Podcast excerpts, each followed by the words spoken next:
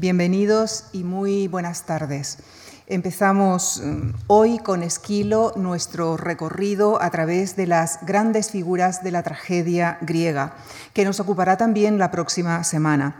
Eh, recorrido que iniciamos esta tarde con la siempre grata compañía del académico, profesor, traductor y escritor Carlos García Gual, catedrático emérito de Filología Griega de la Universidad Complutense de Madrid, a quien quiero expresar nuestro enorme agradecimiento no solamente por desarrollar esta tarde esta conferencia, sino también por su eh, enorme trabajo en la coordinación de este ciclo.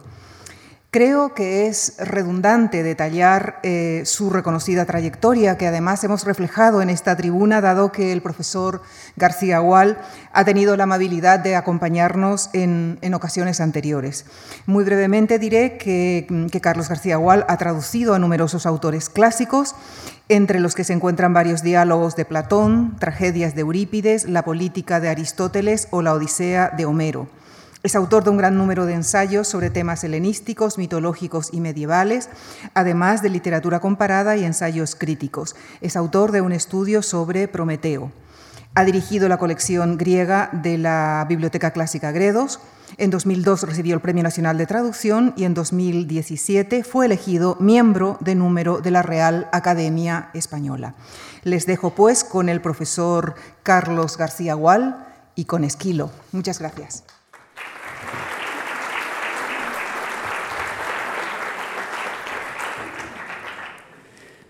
Bueno, eh, muchas gracias eh, Lucía por esta presentación. Eh, muchas gracias al, doctor Javier Gomá y a los organizadores de estos ciclos. Muchas gracias a ustedes por estar hoy aquí. Efectivamente, em, esta es la segunda conferencia. El día pasado les hablaron del del teatro griego, del teatro griego como una gran institución política, como creación de la ciudad de Atenas y en relación con la democracia y con el pensamiento griego. Yo voy a hablarles hoy de Esquilo, que es el primero de los, de los grandes trágicos, eh, a quien eh, un gran helenista, Gilbert Murray, llamó el creador de la tragedia, no porque fuera realmente el primer autor trágico, sino porque fue aquel que dio a la tragedia su solemnidad y su profundidad, quien eh, aumentó el, fulgor del escenario y aportó ya las primeras obras eh, inolvidables.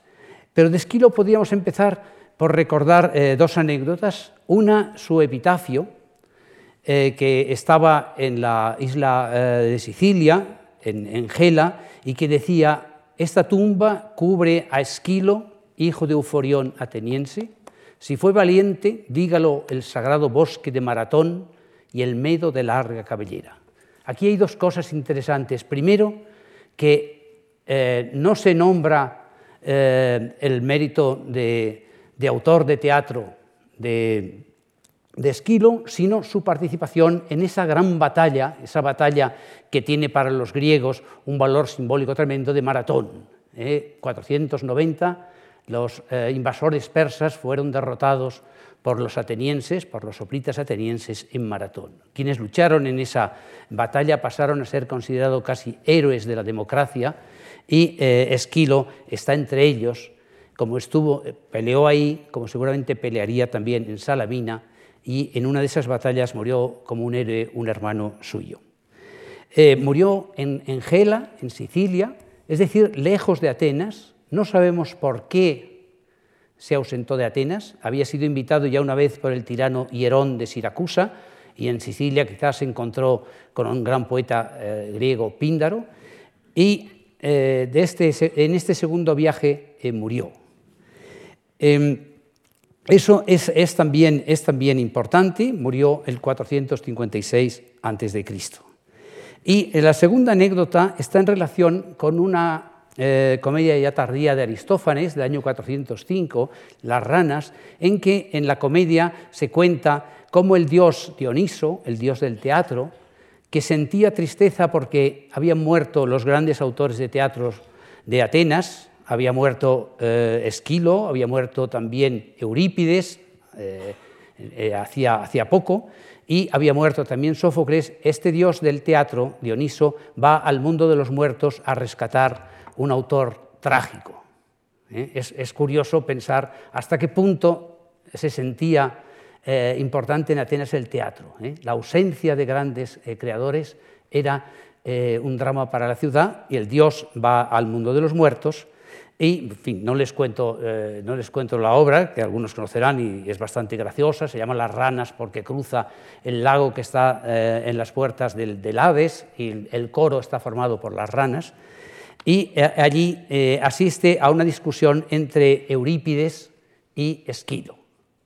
Al dios Dioniso, dios joven, eh, le gusta más, en principio, Eurípides. Iba a resucitar a Eurípides y por el camino iba leyendo en el barco que cruzaba la laguna una obra de Eurípides que se llamaba La Andrómeda.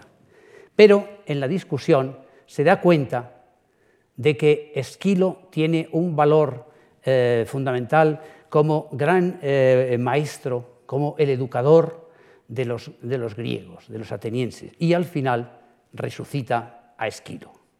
Esto quiere decir que en el año 405, es decir, 50 años después de su muerte, aún los atenienses consideraban a Esquilo como el gran maestro de la tragedia, como el mejor educador del pueblo. Hay que recordar que un rasgo característico de los griegos, de los atenienses, que es que consideraran a los poetas como educadores, y especialmente a los autores dramáticos.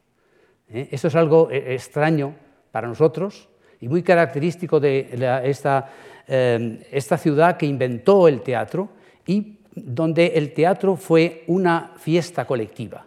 El día pasado ya veían ustedes el gran eh, escenario, mejor dicho, el gran graderío eh, semicircular que rodeaba la escena, donde cabían de 10 a 15 mil espectadores y cada año, cada año había unos días consagrados al teatro.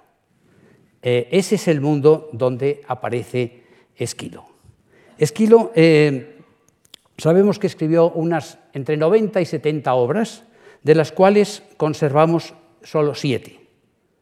Estas, siete, que son conocidas, voy a hablar fundamentalmente de tres de ellas, son persas del 472, es decir, 472 significa ocho años después de la batalla de Salamina. ¿eh? Es la única obra de teatro que no tiene un fondo mítico, porque todas las tragedias en principio se sustentan en los viejos mitos, vuelven a contar esas historias de dioses y héroes que la gente ya conoce, pero las reinterpretan y le dan un sentido nuevo, procurando que el público salga educado al ver el gran espectáculo trágico en el que se ha sentido compasión y terror y se ha depurado de estos sentimientos. Eh, las, siete obras eh, son Los persas, la primera, ya hablaré detenidamente de ella, tema histórico, eh, suplicantes o las suplicantes, siete contra Tebas, Orestea, que tiene tres, es una trilogía, Agamenón, Coéforas y Euménides, y Prometeo encadenado. Bueno, eh, eh, en, las, otras obras eh, se, nos han perdido, conservamos una larga colección de pequeños fragmentos. Pero de estas, de, estas siete, de estas siete obras, me voy a eh, eh, centrar sobre todo en la primera, los persas, en la trilogía que se llama La Orestea y en el Prometeo. Hay que subrayar que muchos autores modernos, muchos filólogos, siguen considerando que Esquilo fue el más grande de los trágicos y el que dio a la tragedia su solemnidad y su fuerza, como ya pensaba Aristóteles. Eh, por tres razones. Primero, eh, hizo de la tragedia algo eh, solemne, serio, algo impresionante por su magnificencia. y lo hizo en, dos aspectos. Por un lado, en el aspecto escénico, Esquilo introdujo frente al coro el segundo actor, es decir, las tragedias tienen siempre un coro, un coro que está formado eh, fundamentalmente alrededor por 12, 12 coreutas, eh, con un director de coro, y em, probablemente eh, los primeros, coros, las primeras tragedias, las tragedias, por ejemplo, de, de, Tespis o de Frínico, tenían solo un actor, un actor que dialogaba con el coro, pero Esquilo introdujo un segundo, lo que quiere decir que modificó esencialmente el esquema eh, dramático. E incluso eh, luego se introdujo el tercero, que no sabemos si fue eh, obra de, eh, de, Sófocles o bien del mismo Esquilo.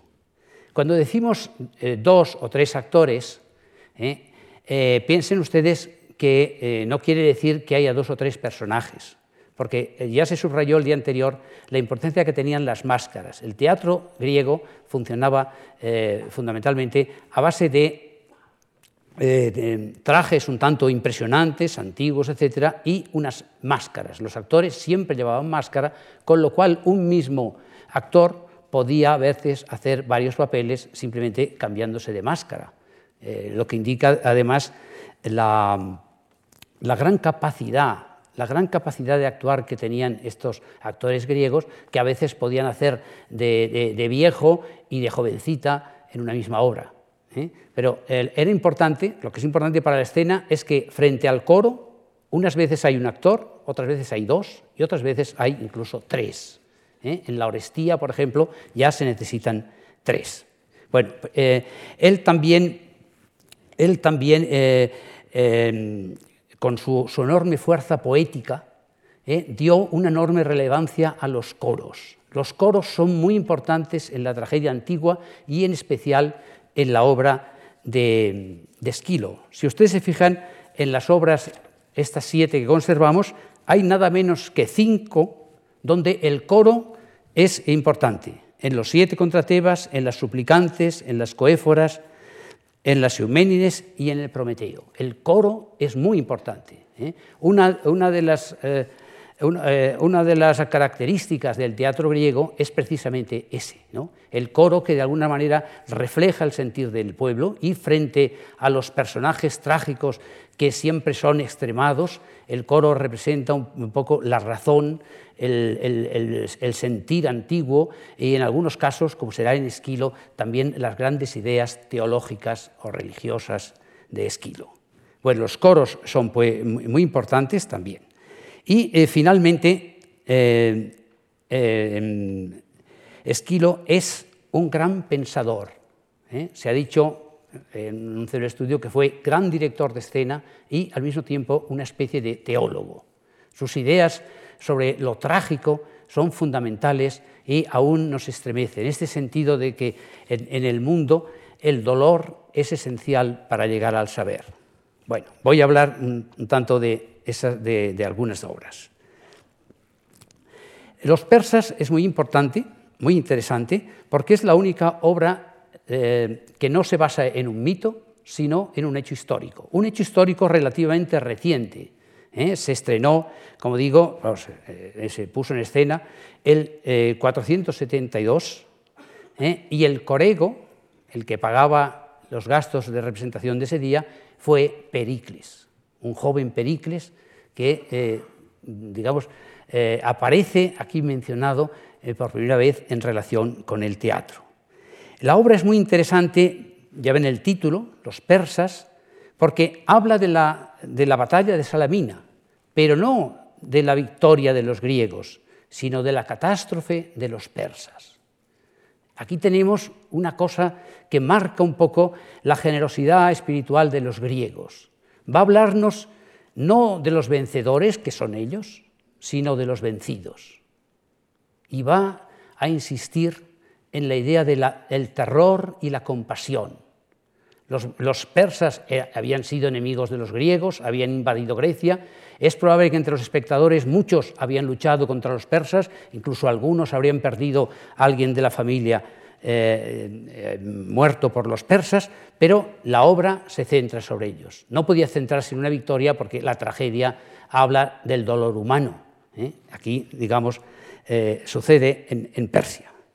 Hagan ustedes un esfuerzo de imaginación para pensar en una escena, como si la vieran desde, desde el graderío, donde están ustedes con 10 o 15 mil ciudadanos más, y frente, de frente aparece primero una música, no hay telón, ¿eh? no se levanta el telón, hay una música quizá de flautas, una música, una melodía triste, y entonces aparece el coro de ancianos persas.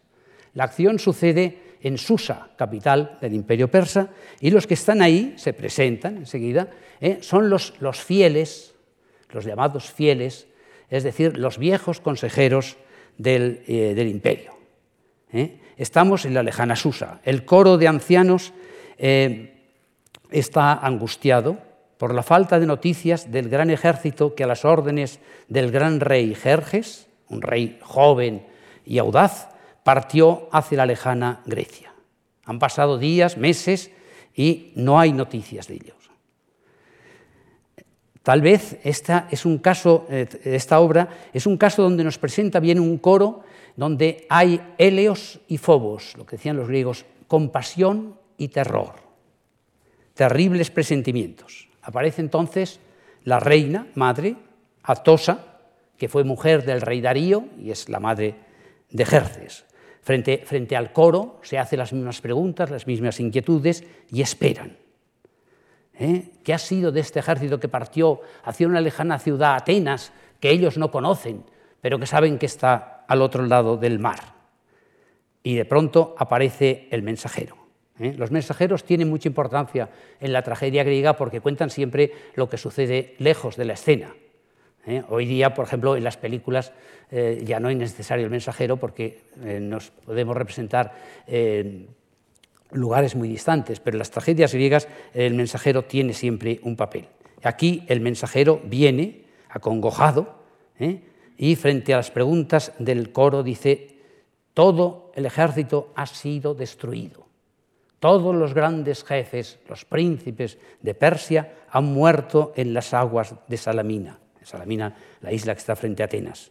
Y hay un diálogo de preguntas entre de preguntas de los ancianos y la reina al coro y el coro que cuenta cómo se desarrolló la terrible batalla, cómo yacen muertos los grandes príncipes, sus ropas de colores flotando sobre el mar y ellos los, eh, cadáveres chocando contra las rocas.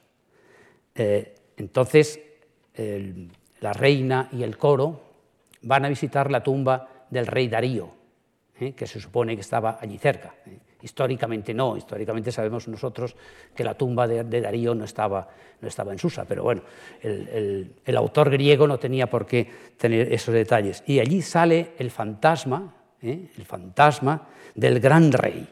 Es el gran rey que construyó un gran imperio y que ahora se enfrenta a la terrible noticia, la catástrofe. llora por su hijo, lamenta eh, la, audacia eh, loca de, su hijo y por otra parte incluso dice que el resto del ejército eh, persa por tierra, el de tierra, será aplastado por, los, por, los, dorios, es decir, los espartanos, en la batalla de Platea. la, obra es un largo, una especie de largo lamento, largo treno. El, coro, el coro pregunta una y otra vez, ¿dónde está el príncipe, eh, con nombres griegos eh, persas, Artábanes, y el, señor eh, Arteo, que fue príncipe de no sé quién, y el gran jefe tal y tal? Y siempre la respuesta es, todos, todos están muertos. Es, es, la primera vez que tenemos ese tópico que luego aparece tanto en la literatura de ¿dónde estarán? ¿Dónde estarán aquellos príncipes, aquellos reyes? de antaño. La tragedia, pues, eh, no se funda en un mito, pero tiene una grandeza que nosotros diríamos mítica. ¿eh? Eh, los mitos, ya saben ustedes, son historias del pasado, de un pasado de héroes y dioses, un pasado lejano y resonante. Esta trata de una historia que, sin embargo, tiene una especial grandeza. Y Jerjes, Jerjes, el rey persa, será, viene a ser el héroe, el héroe trágico que ha sufrido la terrible, la inmensa eh, destrucción. Es como esos héroes del mito a, los que el exceso, lo que los griegos llamaban gibris o jamartía, eh, su pecado, les lleva a la perdición, que se llama ate. Es difícil imaginar el sentir de los espectadores, de estos atenienses, ¿eh? que no eran persas, eh, que eran enemigos de los persas. y sin embargo debieron conmoverse profundamente ante esta obra. Porque continuamente en la obra no solo se habla de la destrucción, la muerte de estos, de estos príncipes, sino del dolor de las madres que los esperarán en vano. En fin, la, obra se eleva, digamos, hacia un mundo de, de humanidad. La lección trágica está clara. El exceso eh, desmedido, el orgullo de este príncipe, Jerjes, los ha llevado a la destrucción. Los dioses castigan siempre el desmesurado orgullo. Eh, para los atenienses, claro, eh, esta obra también les recuerda el triunfo de Atenas. Atenas ha vencido.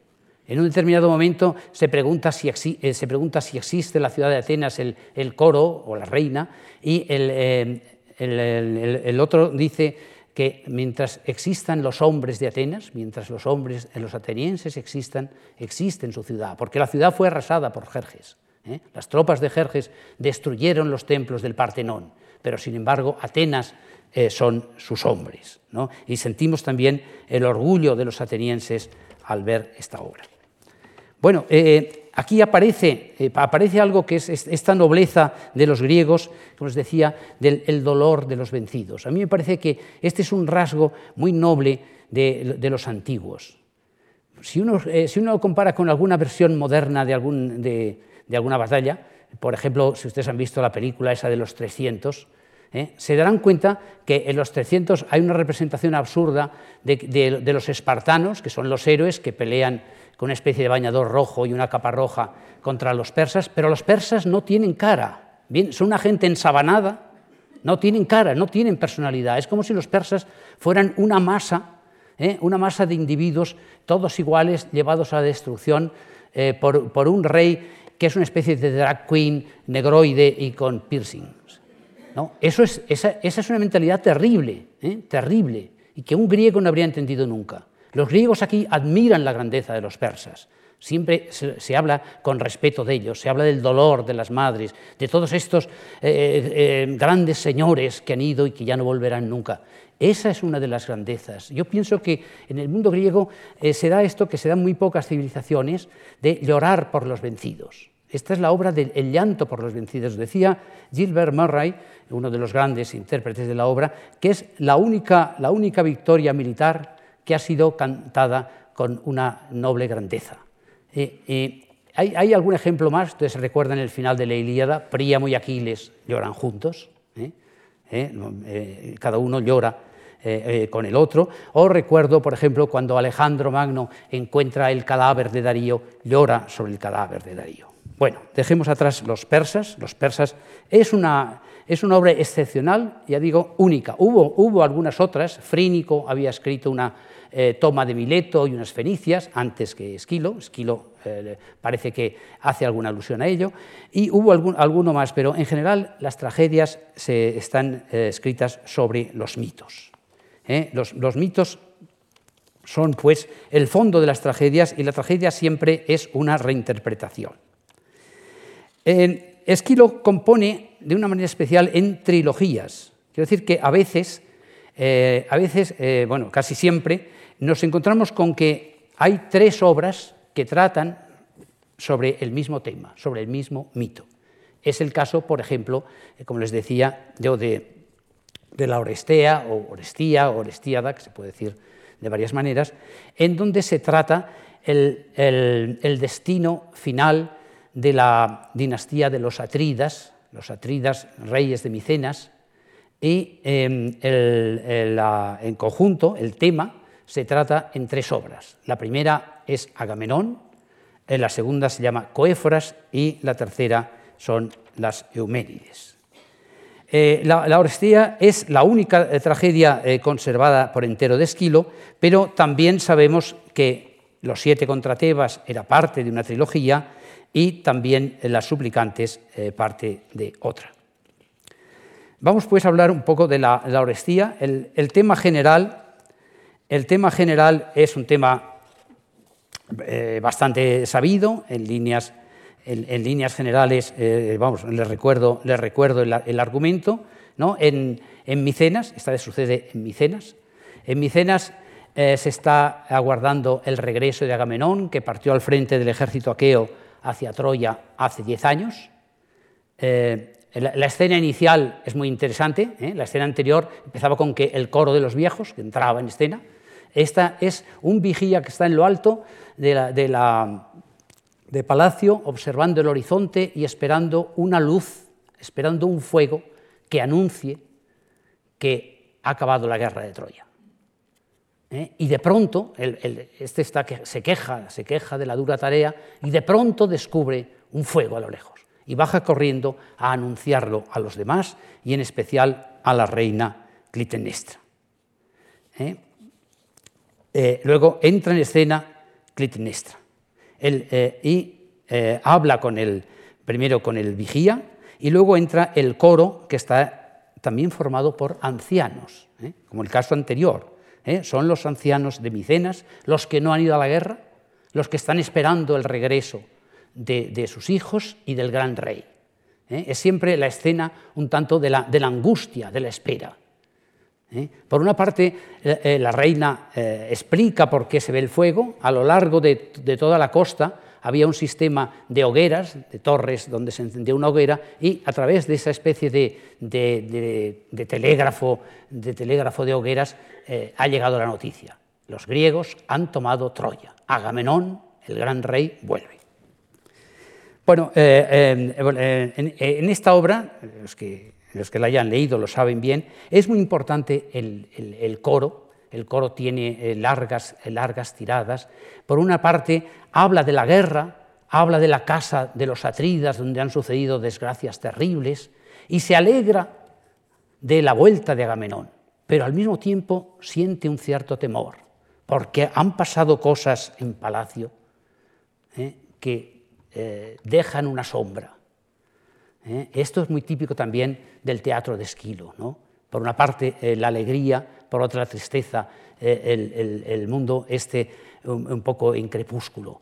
Efectivamente, en Palacio la reina Clitemnestra eh, ha sido infiel a su, marido, eh, se, está acostando con su primo Egisto, y por otra parte le guarda un eterno rencor porque Agamenón mató a su, hija Ifigenia para garantizar la buena marcha del ejército. De manera que ahí está ¿eh? Clitemnestra es quizá el personaje más importante de esta obra, que aunque se llama Agamenón, podría haberse llamado Clitemnestra. ¿eh? Un personaje eh, femenino tremendo con una fuerza dramática muy grande.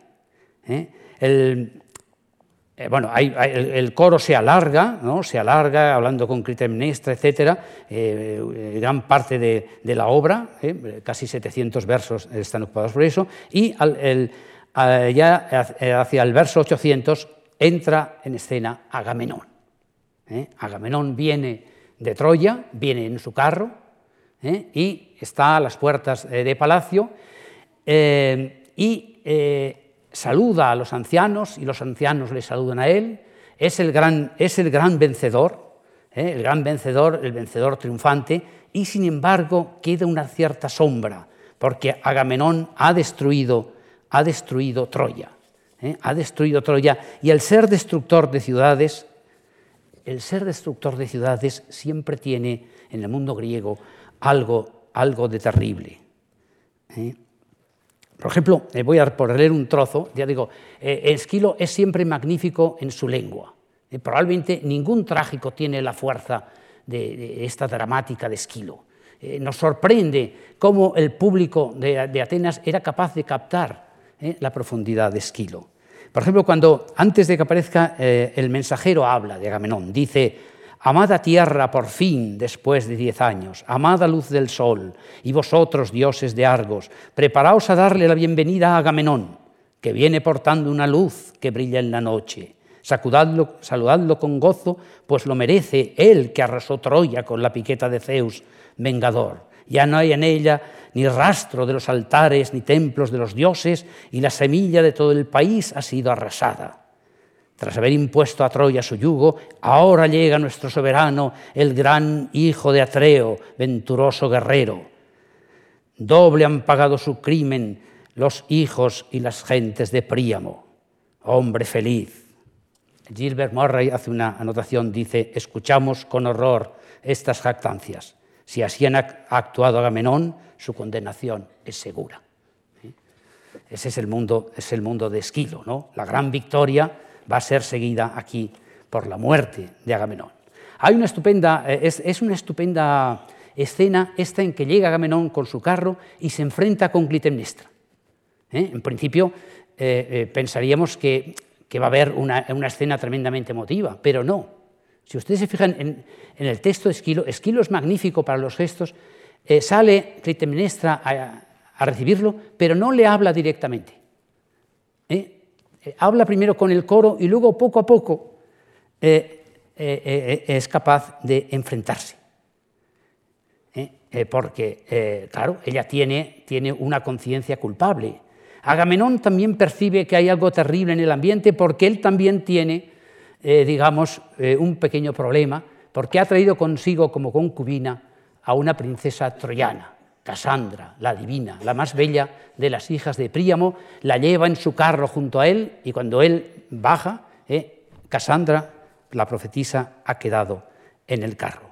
Hay, una, eh, un largo parlamento, un largo diálogo entre eh, Agamenón y Clitemnestra. Clitemnestra le invita a entrar en la casa eh, eh, le, hace unos elogios excesivos, dice que es el gran vencedor, que, hasta los dioses están contentos de su victoria, etcétera, etcétera, y que para entrar eh, ha preparado una alfombra de púrpura con los mejores tejidos del palacio para que entre pisándola. Agamenón no sabe qué hacer, no sabe qué hacer porque le parece un sacrilegio entrar pisando esos tejidos de púrpura. Es un honor reservado a los dioses. Pero Clitemnestra le insiste. ¿Qué habría hecho Príamo si hubiera ganado la guerra? No habría pisoteado los tejidos de púrpura, etc. Y eh, Agamenón, que en el fondo es, lo vemos frente al carácter de, Clitemnestra, que es una especie de, leona eh, disimulada, ¿no? Agamenón tiene eh, este, estos rasgos de fatuidad. Al final baja y entra pisando, pisando la, la alfombra roja. Y es todo un, es todo un símbolo. ¿Eh? Agamenón, él no lo sabe, los espectadores ya se lo imaginan, va hacia la muerte. Y entonces quedan en escena dos figuras impresionantes, Clitemnestra de un lado y Casandra, ¿eh? la profetisa troyana, de otro. ¿eh? Ella que fue princesa y que ahora es una cautiva, que le ha llevado consigo uno de sus enemigos más odiosos, Agamenón. Y Agamenón, antes de entrar, ha recomendado a su mujer que trate, eh, que trate afectuosamente, o por lo menos con decoro, a la cautiva, porque eh, esto eh, gustará a los dioses. No ha dicho cómo se llama, no ha dicho quién es. Clitemnestra la invita entonces a entrar en palacio y ella no le contesta. La reina insiste, no le contesta hasta que Clitemnestra se cansa, piense que no la entiende y entra. Y cuando entra, Cassandra se pone a hablar ¿eh? y habla con el coro. Y esta, esta escena de Cassandra es probablemente la escena más impresionante, yo creo, de las tragedias griegas. Ella es la profetisa que se negó a compartir eh, el amor de Apolo y que Apolo la condenó a saber y decir la verdad, pero a no ser creída por nadie. Ahora, curiosamente, en este diálogo, eh, el coro va a empezar a creer a, a, Cassandra, justamente porque está en las puertas de la muerte. Y Cassandra evoca, eh, evoca eh, primero la guerra de Troya y luego evoca espantada los crímenes de Micenas. ¿Cuánta sangre se ha vertido en ese palacio? ¿Qué mundo más oscuro, etcétera? Y luego lamenta su propio destino. Empezó, empieza, en, su, parlamento empieza evocando a Apolo, Apolo que la ha perdido, este Dios que se enamoró de ella y que la ha llevado no solo a la desgracia, sino ahora a la muerte. Y al final se resigna y entra en, palacio. ¿eh? Entra en palacio. Es, a veces eh, podría compararse esto con el, canto de, de Antígona cuando va a la muerte. También Antígona, cuando sabe que va a ser enterrada en vida y va a morir, eh, hace una especie de canto a la vida, despidiéndose. Pero es mucho más triste el de Casandra, porque al fin y al cabo Antígona muere por su empecinamiento. ¿eh? Antígona muere por defender una postura suya, muere por sus propias eh, convicciones, pero Casandra es, es la víctima terrible ¿eh? primero del dios Apolo que se enamoró de ella, después de los guerreros estos que conquistaron la ciudad y la ultrajaron, y ahora es la víctima de Clitemnestra. Entra en palacio y entonces del palacio en ese momento se oye un grito, el grito de Agamenón, a quien en la, en la bañera su mujer Clitemnestra le parte la cabeza con un hacha. Hay unos detalles de estos en la bañera, envuelto, envuelto sus ropas de púrpura y tal, el gran rey vencedor de Troya queda muerto. ¿Eh? Hay que decir que en las, en las tragedias griegas, por convención, eh, estas muertes no suceden nunca en escena. ¿eh? Es una cosa convencional. Las muertes siempre son en el interior. En este caso, lo de Agamenón es por el grito, da un grito, y lo que se oye en escena es el grito de Agamenón que oye el coro aterrado. ¿Qué ha pasado ahí? Y luego sale a escena Clitemnestra jactándose frente al coro de ancianos de que Agamenón ha pagado sus crímenes. Mató a Ifigenia, ahora ha vuelto eh, con una concubina, pero todo se ha acabado. ¿eh? Agamenón ha muerto y ella va a tomar el poder. ¿eh? El coro de ancianos protesta, pero los ancianos no tienen capacidad para enfrentarse a ella. Y aparece luego Egisto, ¿eh? el, eh, Egisto, que era primo de Agamenón, hijo de Tiestes, ¿eh? que comparte, comparte, el hecho adúltero de, de Clitemnestra y dice que ambos van a poner orden en la ciudad. Bueno, y esta es la primera pieza de una trilogía, y luego viene lo que se llama las coéforas, paso deprisa por ella. Coéforos es, es el título que se da a las portadoras de, de ánforas para las libaciones, Joé es libación, Joé foroi eh, son las muchachas que llevan las libaciones, es el, es el coro, coro de, coro de mujeres, y eh, aquí lo, eh, digamos, lo, esencial es que vuelve a, Micenas Orestes, se encuentra con su hermana Electra, y ambos hermanos, ambos hermanos dan muerte primero a Egisto y luego a Clitemnestra frente a las otras piezas, que son piezas con mucho canto, con mucho canto, esta es una pieza más bien de acción e intriga. Los dos hermanos eh, matan a la madre y eh, al amante y luego al final, al final, cuando parece que han triunfado, Orestes se queda aterrado porque ante él aparecen o ve a las furias, las erinnis, que son las divinidades encargadas de vengar la sangre familiar vertida. Él ha matado a su madre y es de la sangre de su madre, y por eso esas diosas vienen a perseguirle a él. A Clitemnestra no la, perseguían porque Agamenón no era de su sangre. ¿eh? Y esa es la segunda pieza. ¿eh?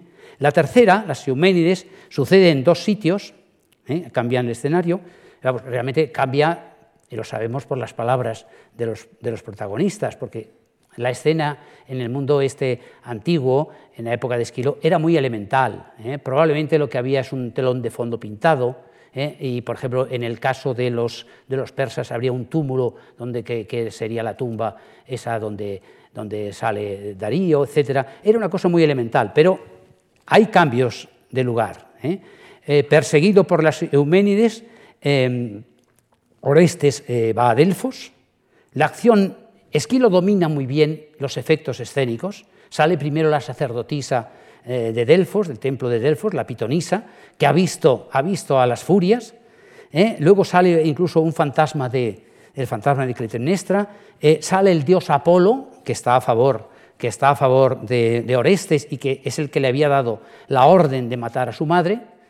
aquí interviene mucho la idea del, del derecho masculino. El, padre es el dueño de los hijos y Apolo es un dios que siempre está de parte del derecho paterno. Eh, pero Apolo no basta para salvar a, Orestes, él sigue escapando y llega a Atenas, donde la diosa Atenea, recuerden, una diosa que no tenía madre, sino que es solo hija de un padre, de Zeus, eh, eh, viene a socorrerle y propone un juicio en el tribunal del Areópago, un tribunal de nobles atenienses sobre la muerte. Debe seguirse la cadena de muertes y eh, puesto que eh, Clitemnestra mató a Agamenón y eh, Orestes mató a Clitemnestra, alguien debe matar a Orestes para que siga la venganza o bien debe absolverse a, este, a este, joven héroe. Es una especie de, ensayo de teología lo que aquí pinta Esquilo y al final Atenea delega el voto primero en el coro de ancianos, en el grupo de ancianos, hay, un empate y es la diosa la que decide en favor de eh, la salvación de Orestes. ¿eh? Atenea justifica a Orestes, ¿eh? hay la idea esta de que, de que el, hijo es más bien de la simiente del padre y la madre es un receptáculo, teoría de la época, ¿no? y por otra parte promete a las furias que serán acogidas como diosas benévolas en Atenas y por eso se llaman Euménides. ¿Eh? Eh, eh, ahí acaba la trilogía. Es interesante subrayar que las trilogías acaban generalmente bien. ¿no? claro, en las tragedias siempre hay dolor, muertes, etc., pero al final parece haber una solución en las trilogías de Esquilo. Es lo que pasará en Prometeo, cuando les hable de Prometeo ahora, en, la última pieza de Prometeo que no tenemos. ¿eh? No tenemos, tenemos una que se llama eh, Prometeo encadenado, pero luego venía otra que se llama Prometeo liberado, donde al final había una solución. También había una solución en la otra trilogía de las Danaides y otra en la de los siete contra Tebas. Vamos pues a esta otra obra, Prometeo encadenado. Prometeo encadenado es también una obra extraña. Es también una obra extraña porque eh, eh, los personajes que en las demás eh, tragedias son siempre héroes, es decir, seres, seres mortales, aquí no. Aquí el protagonista no es un héroe mortal, sino un dios. Y seres divinos son todos los personajes, o casi todos, tanto yo, que salen en la obra. Prometeo es un dios sufriente que se ha enfrentado a los dioses. Como en los demás este eh, personaje, este personaje central, sufre y paga con dolor su atrevimiento por enfrentarse. Bueno, Prometeo era un mito muy conocido de los griegos, que lo había contado muy bien ya Hesíodo, primero en la Teogonía y luego en los trabajos y los días. Hesíodo era, eh, eh, ¿se acuerdan ustedes? Era un poeta épico del siglo VIII, ¿eh? el segundo poeta épico después de, Homero, y eh, es quien nos habla del, mundo ordenado de los dioses y de algunos personajes eh, de, gran trasfondo mítico. Uno de ellos es Prometeo. De nuevo aquí em, el, trágico, Esquilo, reelabora pues una vieja historia mítica una de las grandes historias míticas, porque Prometeo servía, servía para explicar por qué los hombres eh, tenían el fuego, por qué apareció la primera mujer y cómo se hizo el primer sacrificio. Es decir, Prometeo era muy importante ya desde un comienzo en la religión griega, no porque tuviera un gran culto, no tenía un gran culto, tenía culto en Atenas, pero muy pocas ciudades más, tenía culto en el barrio de los, de los alfareros y de los, em, de los broncistas de, Atenas, eh, pero era muy importante en la mitología. Aquí, este dios este dios sufriente asume un papel trágico para espiar un fulgurante delito. Robó el fuego a los dioses celestes para dárselo a los hombres. Y eso le ha valido la enemistad del Dios Supremo. ¿Eh? No se cuenta aquí, Esquilo no se para a contar todo el mito, ¿no? sino que se centra en eso. Prometeo paga, tiene que pagar ese crimen de haberse rebelado contra Zeus y robar el fuego. Eh, aquí el, motivo, sin embargo, es por lo menos sorprendente. Ha sido por filantropía. Ha querido salvar a los hombres de la destrucción. Filantropía es una palabra griega, ¿eh? viene de fileo, amar, y anthropos, hombre, y sale aquí por primera vez en la literatura griega. Este titán filántropo ha incurrido, pues, en un crimen que se paga con el más terrible dolor. La escena sucede en el Cáucaso y allí eh, acuden eh, tres, personajes del mundo divino, uno que se llama fuerza, Kratos, otro que se, perdón, fuerza vía, otro que se llama poder, Kratos, y el dios Hefesto, que es el dios de la fragua, para clavar a Prometeo en el Cáucaso. El Cáucaso para los griegos era el final del mundo. ¿eh? Eh, eh, los griegos creían que detrás de, esos montes enormes de Asia se acababa el mundo. Y ahí dejan clavado a Prometeo frente al mar. La obra tiene muy poco movimiento porque el personaje central está, está clavado, está clavado en escena. Se puede discutir había una hipótesis de que si, si, sería una especie de muñeco gigantesco que dejarían ahí clavado y el actor hablaba por detrás, o bien, pensamos la mayoría, que no, que, es, eh, el, personaje encadenado es el primer actor. Eh, Prometeo, Prometeo se sacrifica por los seres efímeros. Efímeros son los mortales, efímeros quiere decir son los seres humanos que viven al día, y siendo como es un titán, es decir, un ser divino que no puede morir, está dispuesto a sufrir desafiando la cólera de Zeus. Los humanos quedan fuera de escena, en ella está solo el titán rebelde bajo la tortura ordenada por su juez y castigador, Zeus, que aquí aparece como una especie de tirano del Olimpo. Entre dioses anda el juego. El trasfondo teológico del mito antiguo, que contó Hesíodo, aquí es reinterpretado de forma trágica. Prometeo, dios rebelde, robador del fuego, es el gran promotor de la cultura humana. Es su filantropía, el amor a los hombres, ha hecho que, eh, les llevara el fuego, que es el fundamento de todas las artes. Les ha salvado eh, de, la, de, la, muerte eh, por el frío y por el hambre. Recuerden ustedes que los hombres se diferencian de los animales porque comen las carnes pasadas por el fuego, mientras que las demás bestias no lo hacen.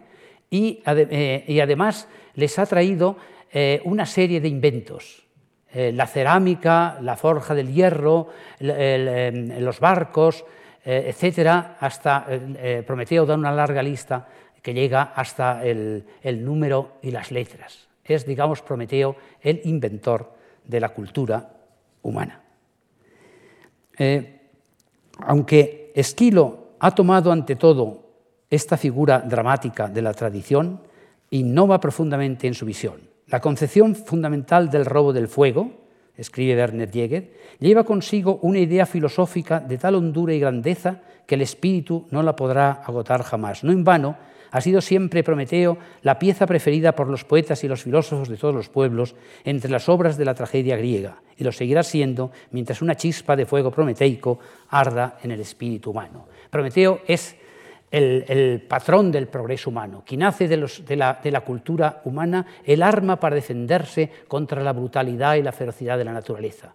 Esto volverá a tratarlo eh, Platón en el Protágoras y luego Prometeo volverá a aparecer a lo largo de siglos y siglos en, diferentes, en, muy, diferentes, en muy diferentes obras. ¿no? Eh, Shelley, el poeta romántico Shelley, escribe, por ejemplo, un Prometeo liberado, que habla de la victoria de Prometeo. ¿eh? Él, es, él es, un, es, un, poeta eh, que cree en el progreso que destruirá la, la, oscuridad de las tradiciones antiguas. hay montones de... Goethe escribe dos o tres intentos de Prometeo, ¿eh? Habla, un poco de Prometeo como el rebelde contra los dioses que abre la luz para los hombres. Y en fin, eh, eh, Marx dirá que Prometeo es el primer santo en el calendario del proletariado. En fin, Prometeo, es, Prometeo es como Fausto, ¿verdad? Uno de, esos grandes mitos que, que, hablan del progreso, etc.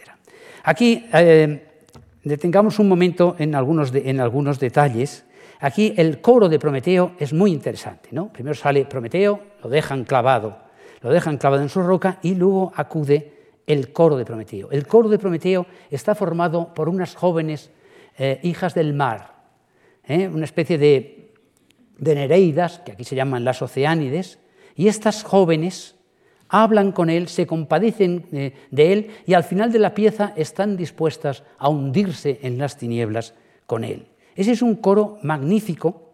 ¿eh? Eh, cuando el coro de Prometeo encadenado dice que solo se llega al más alto conocimiento por el camino del dolor, alcanzamos el fundamento originario de la religión trágica de Esquilo, ha dicho Jäger.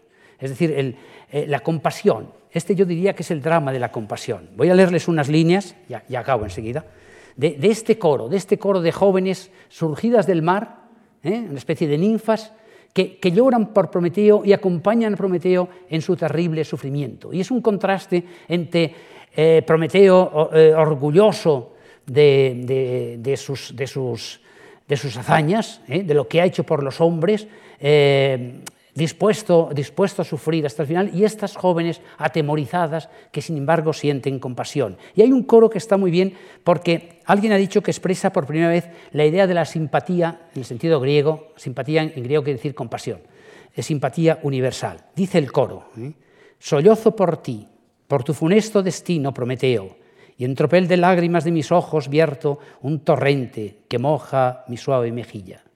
Al consolidar los abusos con sus propias leyes, Zeus soberbiamente contra los dioses de antaño apunta su lanza. Es decir, Zeus es un dios relativamente moderno, de la tercera generación, los titanes eran más antiguos.